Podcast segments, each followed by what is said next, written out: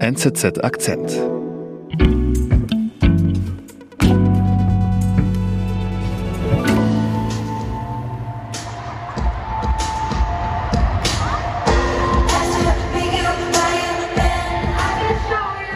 Wir hören Taylor Swift auf ihrer aktuellen Welttour und das war ihr Mega-Hit Blank Space.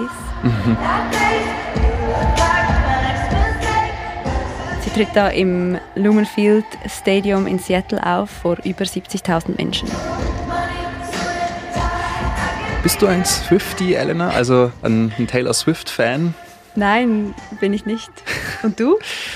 Also ich würde mich jetzt nicht als Swiftie bezeichnen. Ich kenne ihre Lieder, die, die ganz erfolgreichen Lieder so der letzten zehn Jahre ungefähr. Aber ich sag mal, ich würde schon auf eins von ihren Konzerten jetzt dann mal gehen vielleicht. Ja, dann wünsche ich dir viel Glück, denn wenn du jetzt noch kein Ticket hast, dann wirst du wohl auch keines bekommen. Mhm. Die Ticketverkäufe für die Konzerte haben alle Rekorde gebrochen und alle Konzerte sind restlos ausverkauft. Okay. Und die Konzerte sind so groß, dass sie auch die Wirtschaft beeinflussen. Inwiefern? Ja, also jetzt tritt sie gerade in den USA auf und überall sind die Hotels ausgebucht. Teilweise sind die Preise für eine Übernachtung um das Dreifache gestiegen. Restaurants sind ausgebucht. Überall, wo Taylor Swift ein Konzert gibt, werden drumherum Millionen gemacht.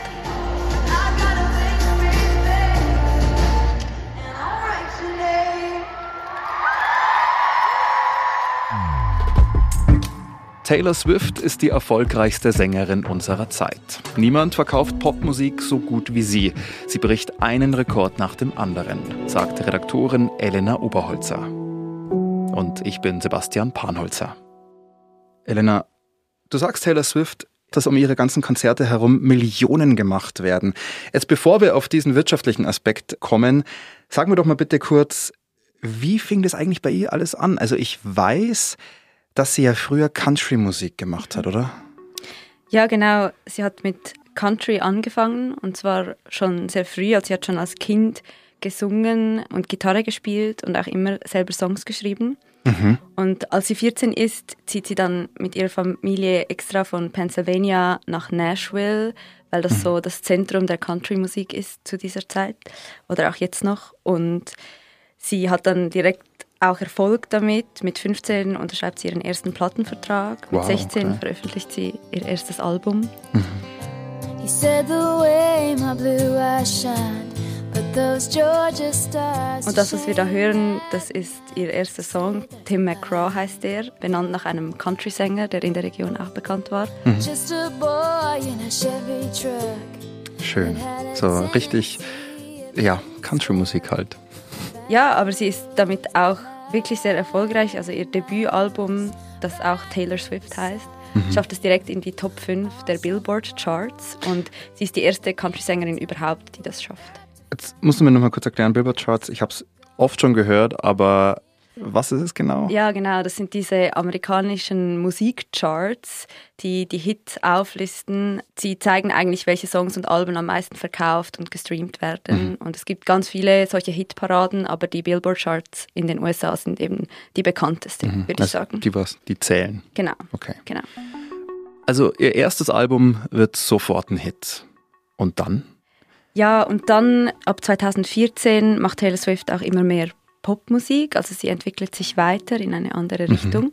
W warum macht sie das aber? Also ich meine, du hast ja gerade gesagt, mit Country ist sie erfolgreich, das scheint zu funktionieren.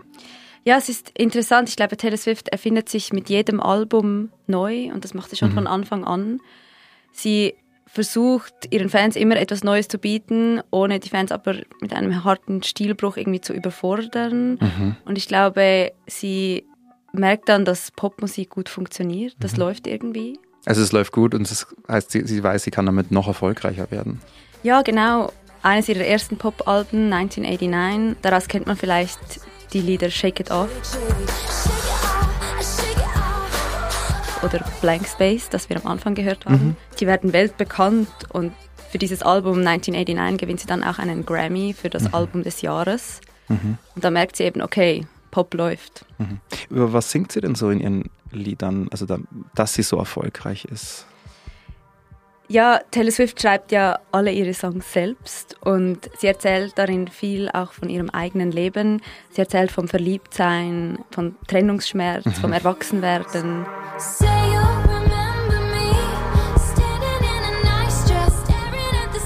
Wenn wir es so jetzt wieder hören, das ist, das ist eine eingängige Melodie eigentlich, mhm. jedes Lied so ziemlich. Also. Ja, und ich glaube, ihre Texte oder ihre Themen sind sehr nahbar und Sie schreibt die in einfachem Englisch und viele Menschen verstehen das, können mitfühlen, haben vielleicht Ähnliches erlebt. Mhm. Und deshalb funktioniert das so gut, glaube ich. Mhm. Okay. Du sagst, ihr Album 1989, sie gewinnt für das Album sogar einen Grammy für Album of the Year. Wie geht es dann weiter bei ihr? Sie legt sich dann mit der Musikindustrie an, eigentlich im selben Jahr. Mhm. Warum das? Also, was passiert? Ja, damals war das Streaming, wie wir es heute kennen, also auf Spotify oder Apple Music, so in den Anfängen. Also die Menschen haben gerade erst angefangen, Musik zu streamen. Und Taylor Swift ärgert sich eben über dieses Geschäftsmodell, weil Musik ja so viel einfacher verfügbar ist. Und sie sagt, das entwertet die Musik und dass die Künstlerinnen und Künstler nicht richtig entschädigt werden dafür. Und das stört sie eben. Und es gibt dann diesen Fall mit Apple Music. Apple Music verkauft so Probemonate kostenlos und diese Zeit verdienen dann die Künstlerinnen und Künstler nichts, mhm. wenn ihre Musik gestreamt wird. Und das stört sie dann und dann legt sie sich mit Apple Music an und Apple Music ändert dann auch die Bedingungen mhm. und zahlt die Künstler trotzdem. Also sie lenken ein, weil sie wissen, ohne die erfolgreiche Taylor Swift funktioniert es eh nicht, oder? Genau. Und bei Spotify ist es etwas anders. Also von Spotify zieht Taylor Swift all ihre Alben zurück im Jahr 2014. Mhm. Ja, ich erinnere mich, genau das war ja auch irgendwie krass, so, okay, Taylor Swift ist nicht auf Spotify mhm. und sie kehrt dann erst 2017 zurück. Okay. Also, das war ja dann ein erfolgreicher Schachzug für sie mit Apple Music und Spotify. Wie geht es dann weiter bei ihr? Ja, sie macht weiter erfolgreich Popmusik, sie bringt weitere Alben raus. Im Jahr 2017 zum Beispiel Reputation. Mhm. Und sie versucht immer noch ihren Fans zu gefallen und misst ihren Erfolg daran. Und es gibt eine Doku über Taylor Swift, wo so ein Moment eingefangen ist, der das eben zeigt. Das ist im Jahr 2018. Trying not to think about you calling me with Grammy nominations. Sie bekommt einen Anruf vom Management und die Person am Telefon sagt ihr, dass sie in diesem Jahr nicht für einen Grammy nominiert wurde. The big categories of album, record, song. Um, you are not nominated. Also für Reputation dann für genau. das neue Album. Oh, okay, it's um, this is good, this is fine. I just need to make a better record. Und ihre Reaktion ist dann einfach, das ist okay, ich muss einfach noch ein besseres Album aufnehmen. Mhm. Und das finde ich spannend, weil das zeigt so ihre Haltung zur Musik und dass sie eben ihren Erfolg nicht daran misst, wie ihr die Lieder selbst gefallen, sondern an den Reaktionen der anderen. Genau, sie sagt nicht, ich finde es gut, mir ist egal, was die anderen denken, sondern sie will, dass die anderen ihre Musik gut finden. Mhm. Also ihr ist wichtig, was die Öffentlichkeit äh, sagt und wie sie, wie sie wahrgenommen wird. Ja, ich habe den Eindruck, ihr scheint so das öffentliche Bild enorm wichtig zu sein. Sie sagt auch in dieser Doku einmal, dass sie glaubt, dass sie nur so erfolgreich ist, weil sie hart arbeitet und dieses Nice Girl ist mhm. und alle sie mögen. Mhm. Und es gibt auch Momente in ihrer Karriere, wo ihr das ein bisschen zum Verhängnis wird. Sie hat eine Zeit lang ein ziemlich öffentliches Datingleben, mhm. würde ich mal sagen, wo sie viele prominente Freunde hat, zum Beispiel Calvin Harris oder der Sänger Harry Styles, John Mayer. Und das interessiert natürlich auch die Boulevardpresse und die schreiben darüber.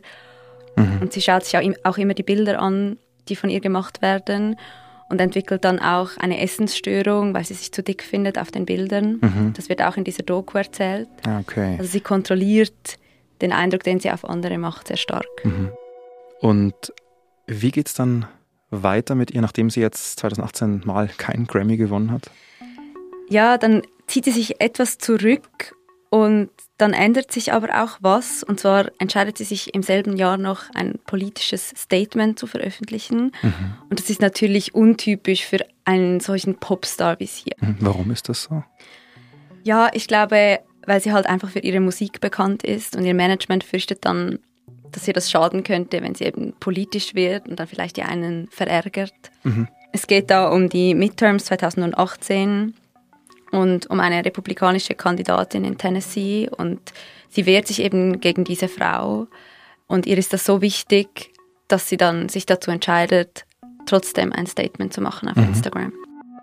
Hatte dann ihr Statement irgendeinen Einfluss auf die Midterms? Nein, also diese Frau ist dann trotzdem Senatorin geworden. Aber ihre Fans, also hat sie da welche verloren deswegen? Es ist natürlich schwer zu sagen, weil sie so viele Fans hat, aber wahrscheinlich eher nicht, weil es ja dann doch nicht so einen Impact hatte, was sie mhm. gemacht hat. Okay. Und dann?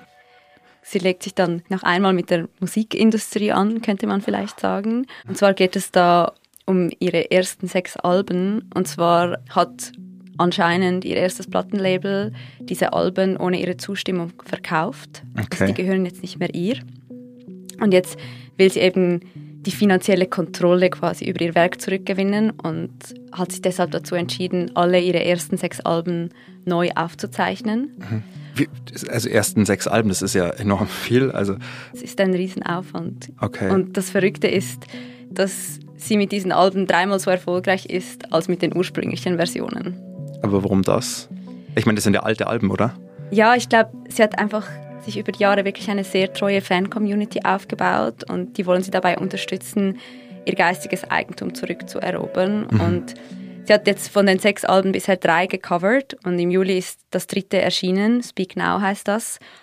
Und das war bis jetzt die meistverkaufte Platte dieses Jahres. Das muss man sich mal vorstellen. Also ein altes Album ist, okay, wow. Ja, und das war auch ihr zehntes Album, das auf den Top 1 der Billboard-Charts gelandet ist. Und sie ist damit die Frau mit den meisten Top 1 Alben in den Billboard-Charts. Mhm. Sie hat damit Barbara Streisand überholt.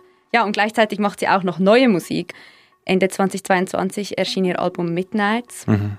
Und auch das hat einen Rekord gebrochen. Sie belegte damit alle ersten zehn Plätze der Billboard Hot 100. Das ist auch so eine Hitparade und sie war die erste Person überhaupt, die das geschafft hat. Mhm. Und als das Album rauskam, brach auch Spotify zusammen.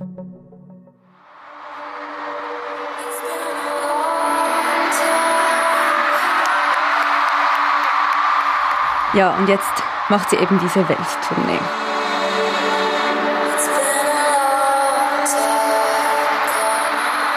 von der wir ganz am Anfang von unserem Gespräch gehört haben.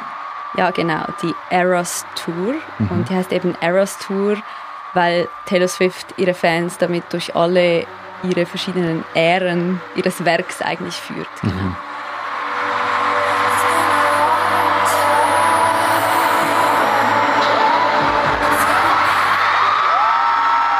Also es tönt auf jeden Fall so, als würden sich die Fans hier auf das Konzert gleich freuen.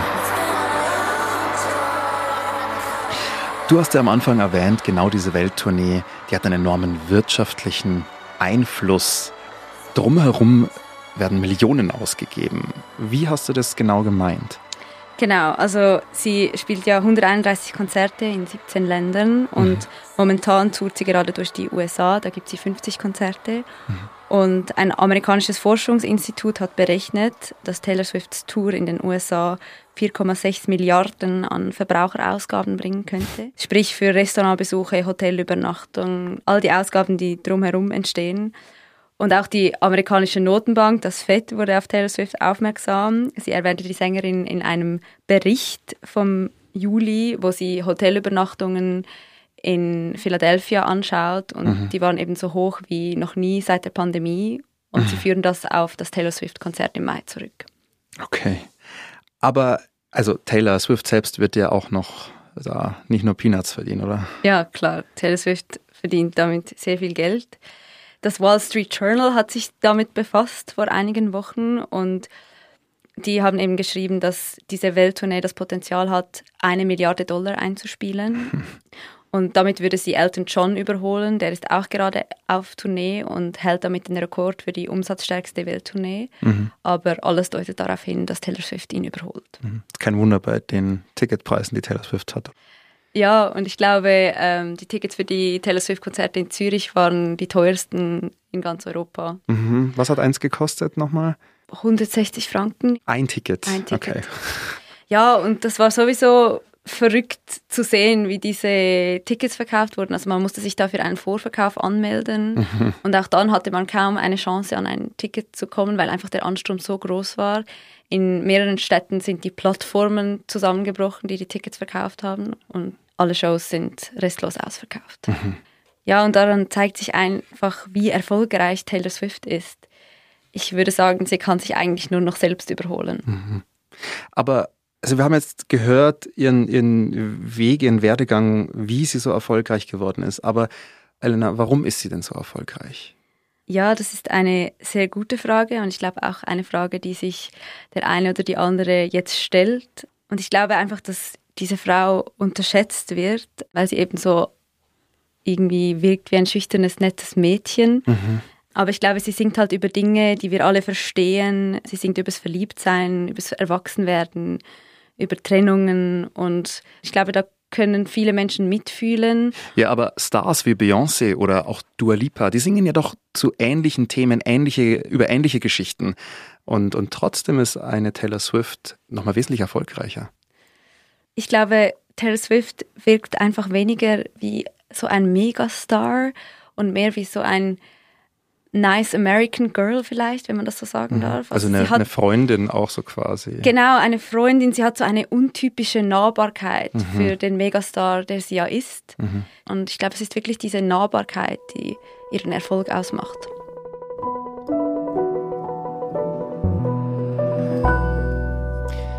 Elena, vielen lieben Dank für die äh, Geschichte von Taylor Swift. Also ich muss sagen, auch wenn ich sie kannte, ich habe sehr viele der Dinge, die du mir jetzt erzählt hast, nicht gewusst. Und ich finde, wir können uns jetzt so langsam ein bisschen aufs Wochenende einrufen. Ich weiß nicht, vielleicht kannst du noch ein bisschen hier bleiben, dann können wir uns mal so ein bisschen zu Taylor Swift tanzen und mitsingen, aber erst wenn das Mikro aus ist, bitte.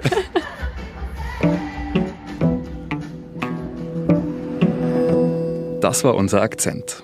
Produzent dieser Folge ist Simon Schaffer. Ich bin Sebastian Panholzer. Bis bald.